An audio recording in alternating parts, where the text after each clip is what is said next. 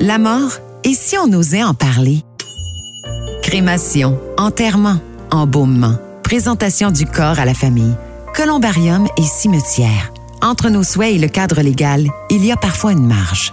Certaines restrictions, oui, mais aussi de bien belles options. Et si on parlait de la disposition du corps?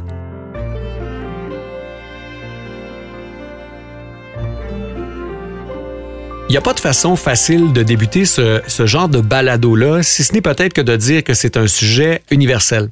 Lorsqu'on pense à la mort, des fois on va penser à la sienne, des fois on va penser euh, à celle de son conjoint, de ses parents, de ses grands-parents, mais c'est une question qui est universelle.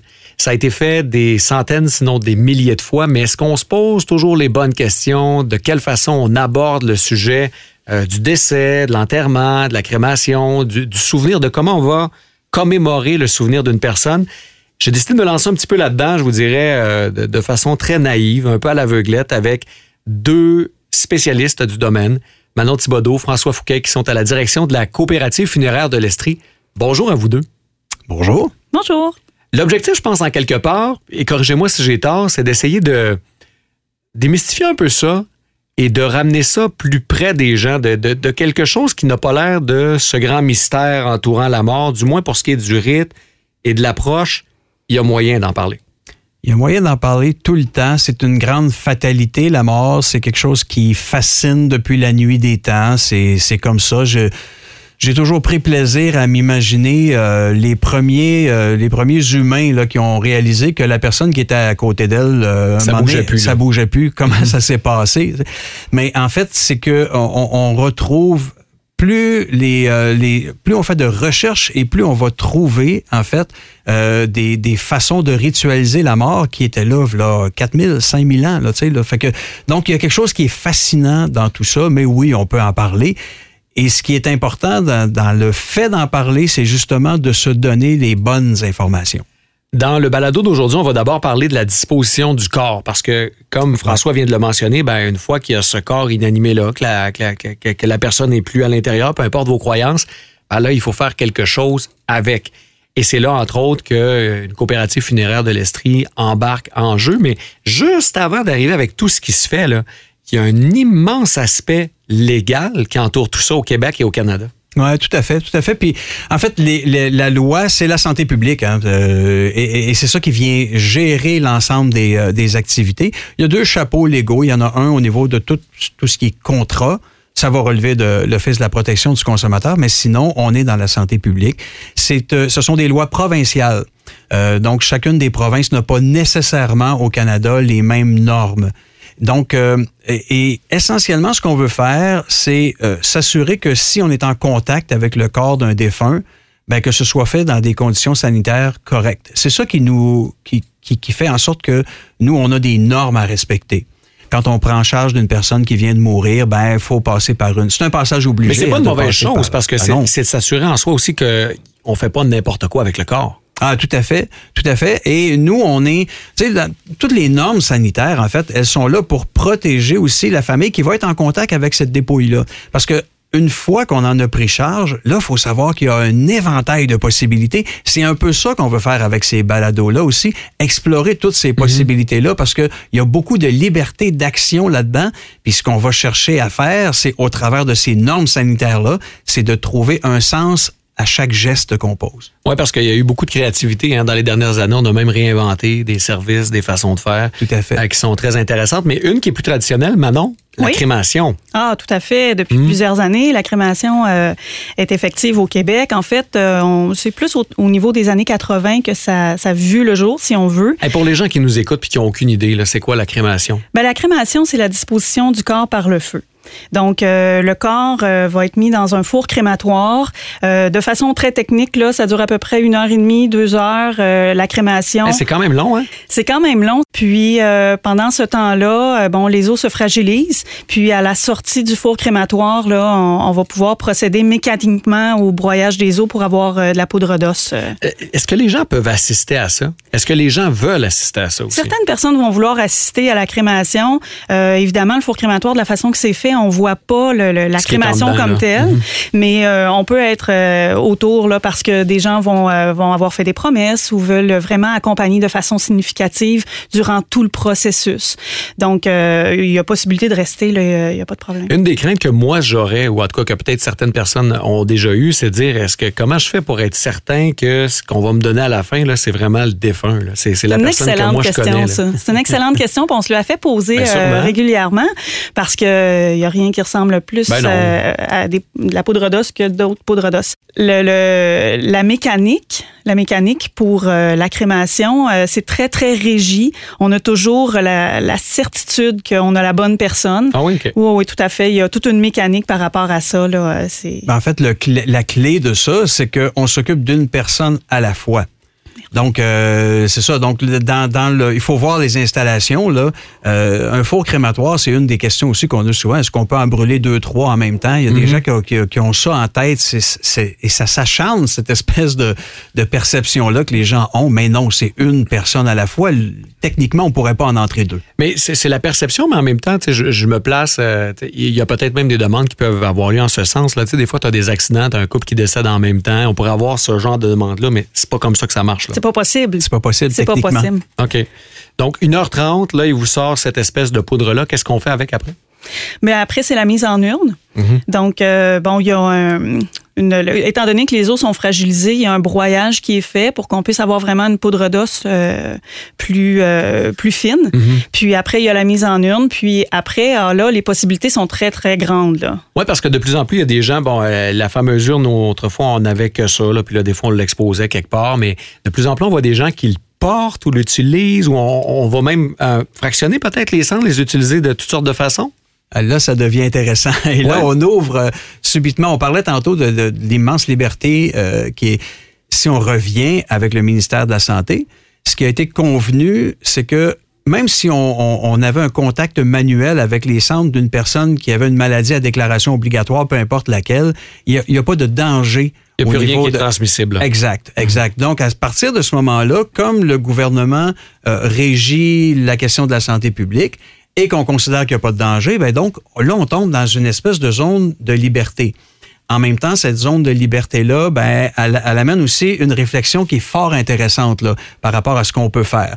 Effectivement, on peut, euh, on pourrait Bon, premièrement, la disposition de ces cendres-là, il faut savoir qu'au Québec, à peu près tout est possible. Et là, euh, ce que ça veut dire, en fait, c'est qu'on n'est pas obligé d'aller dans un cimetière.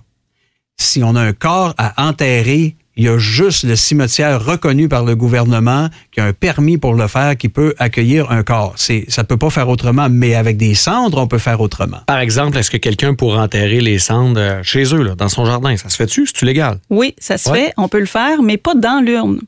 Ça, c'est une nouvelle loi depuis euh, 2019. Avant, on pouvait enterrer une urne à la maison sur un terrain qui nous appartient, en fait.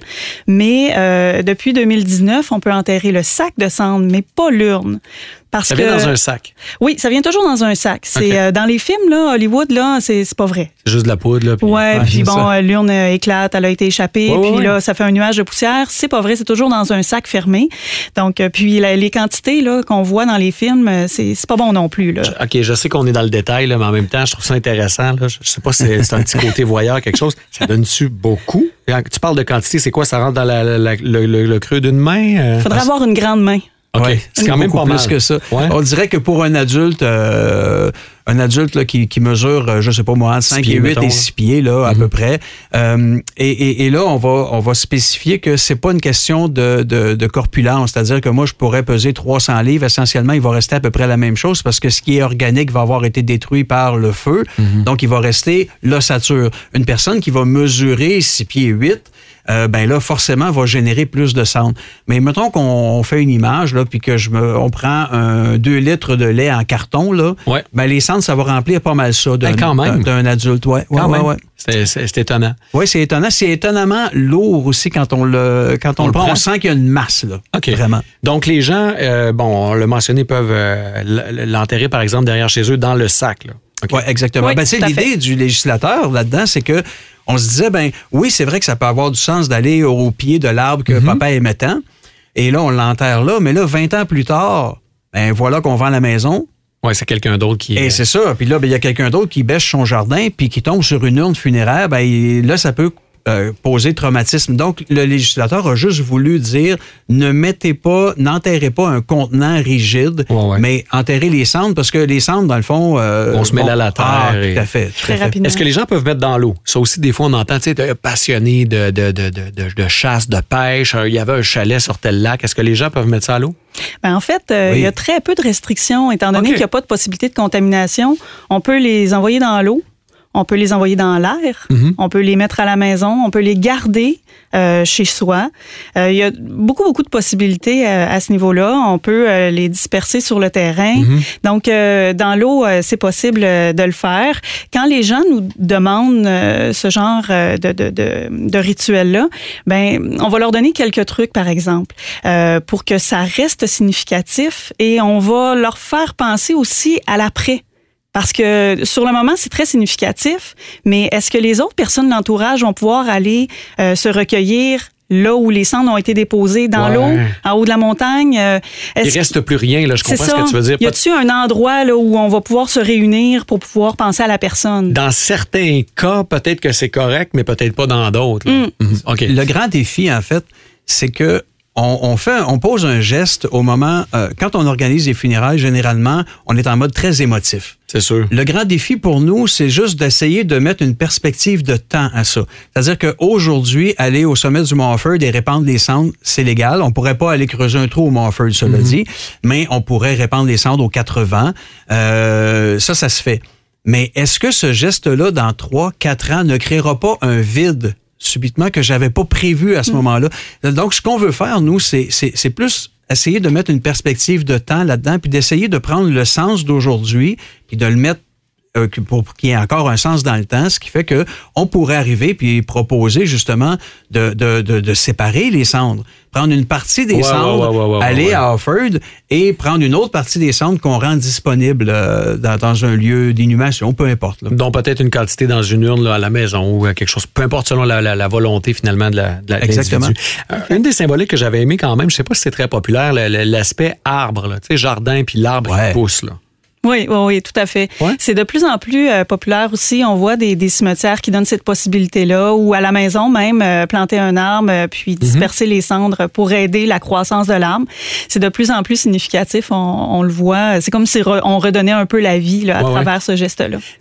pourcentage aujourd'hui, crémation versus les gens qui veulent se faire enterrer là, traditionnel, comme à l'époque. On est autour de 80% maintenant. Et là, on parle de la région de l'Estrie.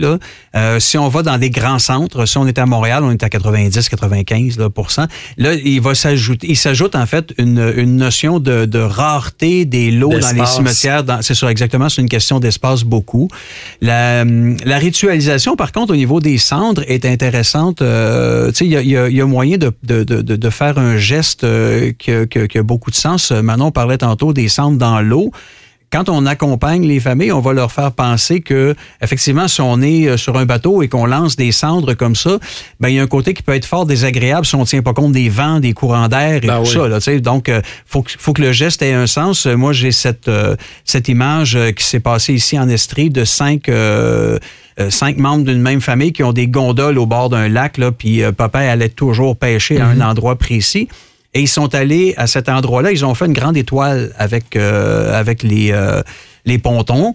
Et euh, ils ont mangé là, ils ont passé un bon temps ensemble. Et mais pour mettre les cendres à l'eau, parce qu'ils voulaient que les cendres de leur père aillent là, une partie des cendres en fait, ben, ils ont pris un, un, un, bol de cuisine simplement en stainless à ce moment-là. Ils ont mis les cendres, ils ont mis un peu d'eau par-dessus, ils ont congelé ça. Et ça, ça a fait un bloc de glace, évidemment, qu'ils ont déposé tout doucement au milieu et ça a fondu tranquillement. Et là, subitement, le geste que tu poses a un sens. Papa retourne à l'endroit où il était si bien. Hmm. Donc, et il faut savoir que tous les rituels qu'on va faire, bon, on va y revenir dans les autres balados aussi, mais tous les rituels, c'est pour les vivants qu'on le fait. Hein. Ben Qu'est-ce qui nous fait du bien là-dedans? Mais tu sais, dans l'exemple que tu donnes aussi, c'est parce que ça dure pas juste cinq secondes. Exact. Tu sais, de prendre les cendres, les mettre à l'eau, ben, OK, c'était ça. Tu peux pas, tu peux pas reculer le temps, tu peux pas le ralentir non plus, mais versus, euh, tu sais, la fonte, ça va prendre un certain temps, puis. Oui, tout à fait, tout à fait. L'autre chose qu'on peut faire aussi, il y a des gens qui vont nous demander de garder une petite partie des cendres, une toute petite partie des cendres, puis ils veulent la traîner avec eux. Donc, on appelle ça des reliquaires. Des reliquaires, des pendentifs. On peut les avoir aussi sous forme de porte-clés. Donc, il y a toutes sortes de possibilités pour plein de raisons. Hein. Quand on demande à diviser les cendres, la famille est un petit peu partout, est allée au Canada ou dans le monde, puis je veux garder une partie de mon père, une partie de ma mère. Donc, il y a toutes sortes de raisons. Puis, donc, voilà. Euh, mais chaque individu est unique, mais c'est parce que je me dis, c'est peut-être plus agréable. Tu sais, on parlait tantôt de l'urne. Là. Souvent, les gens avaient tendance, ah ben là, je, l'ai gardé. J'ai une partie, j'ai une mm. partie de, mon père, mettons, dans une urne à la maison. Mais plus souvent qu'autrement, ça doit finir caché quelque part. Tu sais, les gens, les gens veulent, c'est parce que les gens veulent le voir. Mais veulent-ils être confrontés à ça chaque jour? Je sais pas, tu sais. Et là, oui, ben, ça amène une autre question aussi, parce qu'on parlait de perspective de temps tout à l'heure euh, par rapport au choix du rituel ou de la disposition des cendres. Euh, mais ça, faut le considérer aussi parce que moi, bon, par exemple, si je veux garder les cendres de mon père, c'est beau, euh, ça fait partie de, de, de mes, mes valeurs, mhm. mais euh, ça se pourrait que mes enfants, ça leur tente pas, eux autres, de le garder après. Donc, quand moi, je vais mourir, qu'est-ce qui va se passer avec ces cendres-là? Ah, c'est bon, oui, oui. Donc, il faut, faut le considérer dans notre réflexion, ça, puis quitte à l'écrire dans le testament ou du moins en parler, et si on osait en parler, parce que ces cendres-là, on veut pas, on veut pas qu'ils finissent dans le fond d'un garde-robe. Non, non. Euh, après un déménagement, et le nouveau propriétaire qui dit mon Dieu qu'est-ce que je vais faire avec ça? C'est sûr. Et mhm. c'est arrivé euh, c'est arrivé l'été passé qu'une famille nous arrive à une famille un couple nous arrive avec une urne. Euh, ils ont été obligés de placer leur mère qui fait de l'Alzheimer. Donc elle a plus le, contact avec la réalité pour expliquer c'est qui cette personne là qui est dans l'urne. Et, eux, eux la connaissent pas hmm. à ce moment là et elle est plus en mesure de répondre mais eux doivent vendre la maison alors, ils viennent nous voir en disant, ben garde, nous, cette urne-là, on ne sait pas quoi faire avec. Il n'est pas question. Si c'était, par exemple, notre mère, on voudrait pas que ben, ça aille dans le container. C'est par respect. Ils sont venus nous voir en disant, ben pouvez-vous en prendre charge? Bon, la coopérative étant propriétaire de son cimetière, on en a pris charge. On a même, parce qu'on n'a jamais retrouvé la personne comme telle, on n'avait pas assez d'indications pour la retrouver. Alors, on l'a enterré dans un, lot euh, qu'on appelle le lot de l'espoir. on a gravé son nom sur une pierre parce qu'on savait pas quoi faire avec. Mais mhm. effectivement, on prend, on prend cette responsabilité-là. Puis quand on n'y pense pas assez, ben on, on, la prend, cette responsabilité-là, puis on la met sur les épaules de quelqu'un d'autre après. Mais c'est là aussi que je pense que de faire affaire avec euh, des spécialistes et les gens à la coop, vous en voyez tellement passer, ça fait une différence parce que vous, vous allez penser à ça. Parce que je me dis, sur le coup de l'émotivité, là, tu reçois l'urne, bon, euh, t'es dans le deuil. Ah bah oui. Puis là, ben, tu la veux, l'urne, là, mais après, tu vas la placer où? Exact. Oui, c'est ça. C'est de susciter la réflexion, puis de prendre le temps aussi. De prendre le temps d'en parler avec nos proches, euh, idéalement avant, là, si euh, l'occasion se présente euh, d'en parler. Mais même au, moment du décès, on n'est pas obligé de prendre toutes les décisions dans la semaine qui suit. Là. On peut se donner le temps mmh, aussi. Oui, ouais, tout à fait. Puis un, un, aspect qui est bien intéressant aussi, c'est que il y a des gens pour qui, pour faire les rituels funéraires, ça peut être fort intéressant de fabriquer une urne. Et ça, euh, il y, a des gens qui nous... ah, oui. Moi, je pense à ce camionneur qui a, été... Euh, il conduisait un 45 pieds, qu'on appelle, je, pense qu'ils ont 53 des fois, mais en tout cas, peu importe, on appelle ça un 45 pieds, les grandes vannes. Il a conduit ça toute sa vie. Et il y a quelqu'un, mais qui était un artisan assez, euh, assez talentueux quand même, qui a fait une réplique ben, de, de, camion. Et dans la boîte du camion, il y avait les cendres de monsieur. Et c'est ça qu'on avait au salon. Et ça, là, les, gens entraient au salon. C'était comme, t'identifies? Ah, complètement, complètement. Et, pour la famille, ça avait un sens de s'impliquer parce que ce qu'il faut savoir, puis on va y revenir aussi dans les prochains balados parce que c'est la mise en action. Comment on se met en action lorsqu'une personne qu'on aime décède? Comment on fait pour que c'est comment on fait pour assumer cette peine-là? Mhm. Et souvent, c'est en se mettant en action qu'on y arrive. Et ça, c'est une, ça peut être une très belle façon de le faire. La peine, mais les responsabilités qui viennent avec. Hein? Ah, ça aussi. Il y a des responsabilités. pas mal. Euh, ah oui, pas mal. Pas mal quand même. Cimetière ou columbarium? Ah, ben, hein? les, les, choix sont là. Puis, on parlait tout à l'heure d'avoir un arbre au moment euh, de l'inhumation. Mais il y a toutes sortes de possibilités. Il y a le cimetière naturel euh, qu'on a ici en Estrie, à la coopérative funéraire, qui est une, euh, qui est une, innovation qui a été mise en place en 2012. Puis, c'est dans un boisé, c'est magnifique. Il y a un petit sentier d'à peu près 800 mètres. Puis, à, travers les fougères, à travers les arbres, il y a des, des plaques là, qui identifient les gens. Mais tout, tout ça est naturel. Tout ça est fait avec, est inhumé avec des des urnes biologiques. donc, c'est vraiment un bel endroit là, de, de, repos. Sinon, ben, cimetière traditionnel, on les connaît, on sait comment ça fonctionne. Puis les columbariums, c'est relativement nouveau aussi. Évidemment, ça le suivi le fil de la crémation. Les columbariums, on peut un peu, avec un petit clin d'œil, dire que c'est le dernier condo qu'on loue. Oh oui, oui, oui. Mais et c'est particulier la, la, la, relation aussi avec le columbarium parce que c'est peut-être ma perception, là, mais des fois, ça peut être très froid. Des fois, c'est des fois, c'est mieux fait dans l'agencement, mais je ne sais pas qu'est-ce qui porte les ben, gens à choisir un truc plus qu'un autre. La perception de ça, elle, elle va varier. Tu sais, il y a autant de façons de voir que la beauté est toujours dans, dans l'œil de celui ou celle qui la voit. Mhm. C'est ça. Mais euh, il y a des gens qui vont. Nous, on va accepter. C'est pas tous les, les columbariums qui l'acceptent, mais on va accepter que l'unité de columbarium soit personnalisée. OK.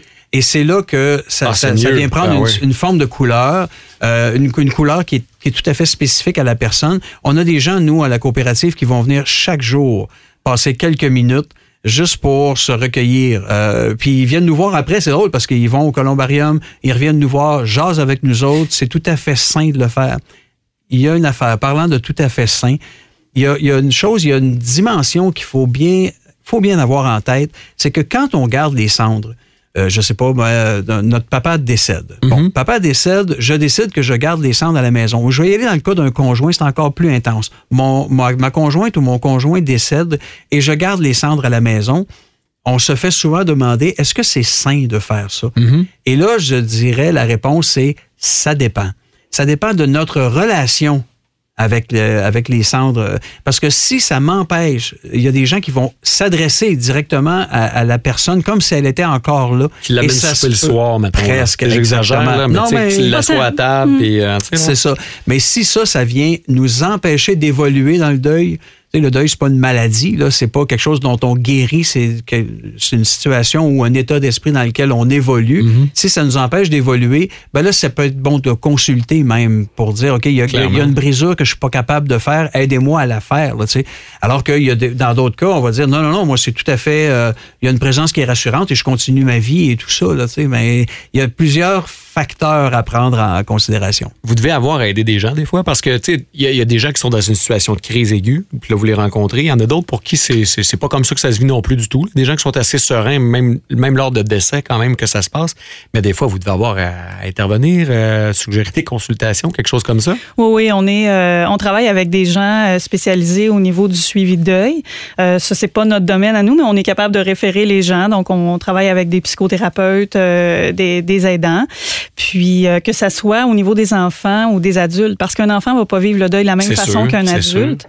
Puis souvent, ça déroute les adultes. Hein. Euh, on, peut faire une aparté là, par rapport à la question, la fameuse question, est-ce qu'on amène les enfants aux funérailles? Ben la réponse est oui. La réponse est oui, parce qu'on peut pas juste mettre les enfants de côté dans un, une situation aussi euh, importante dans nos vies. Puis on leur explique, on leur explique comment ça fonctionne, puis que la personne est, est morte. Ils ont besoin du deuil eux aussi, par exemple. Oui, ils vont pas le vivre de la même façon, mais euh, ils vont le vivre à leur façon, en exprimant d'une autre façon aussi uh-huh. euh, leurs émotions. Mais euh, c'est important qu'ils soient là puis qu'ils puissent participer. On a parlé de la disposition du corps. L'aspect rituel m'apparaît tout aussi intéressant. Je vous invite à rester avec nous pour les prochaines balados, à les écouter, à porter attention parce qu'il y a bien des choses à dire là-dedans également. François, et à Manon, merci à vous. Merci. La mort, et si on osait en parler?